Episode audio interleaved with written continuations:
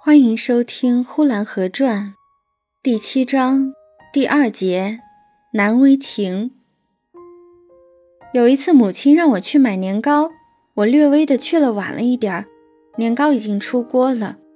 我慌慌忙忙的买了就回来了。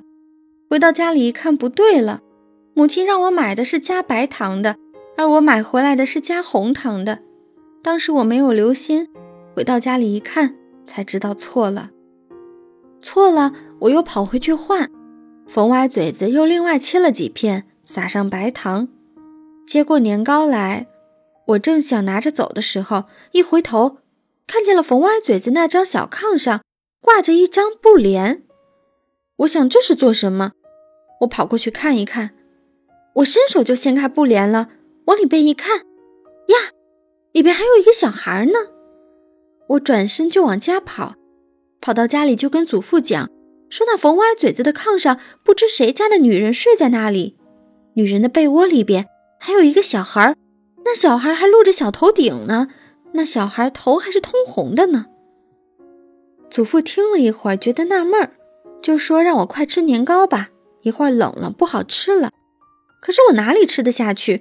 觉得这事情真好玩。那磨坊里边不单有一个小驴，还有一个小孩呢。这一天早晨闹的年糕我也没有吃，又戴起皮帽来跑去看了一次。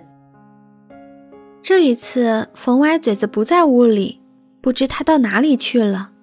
年糕大概也没有去卖，推年糕的车子还在磨盘的旁边扔着。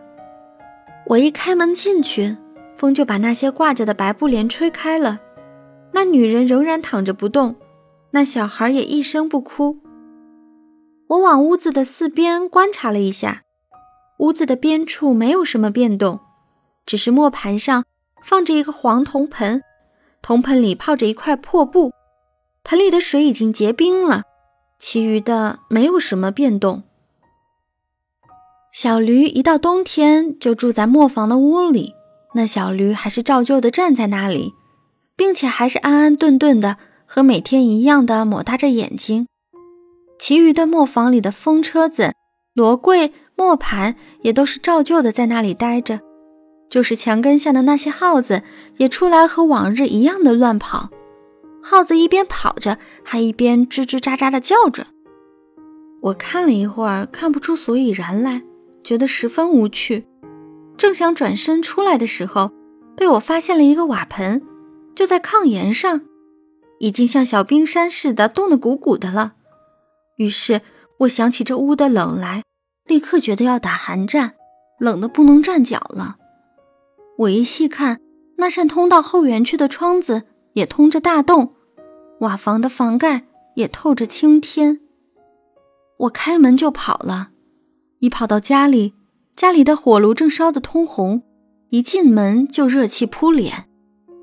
我正想要问祖父，那磨坊里是谁家的小孩，这时。冯歪嘴子从外边来了，戴着他的四耳帽子。他未曾说话，先笑一笑的样子，一看就是冯歪嘴子。他进了屋来了，他坐在祖父旁边的太师椅上，那太师椅垫着红毛碧鸡的厚垫子。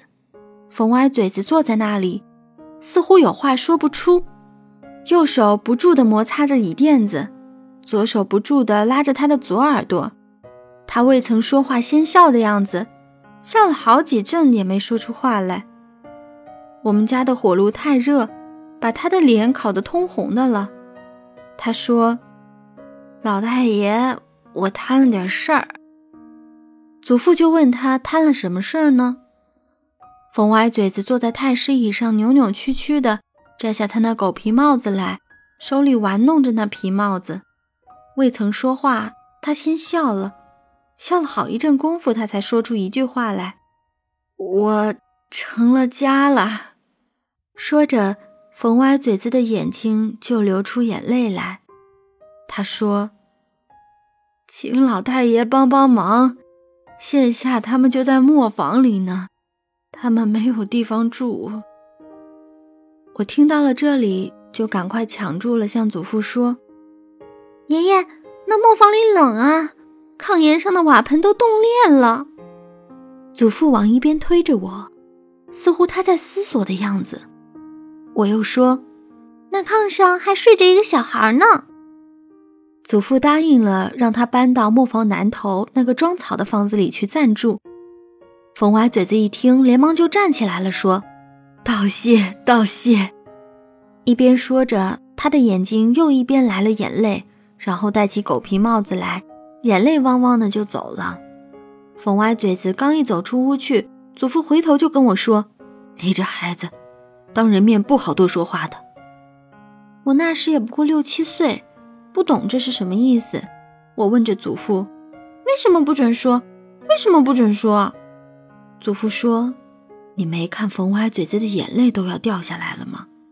冯歪嘴子难为情了。”我想，可有什么难为情的？我不明白。本集播讲完毕，谢谢收听。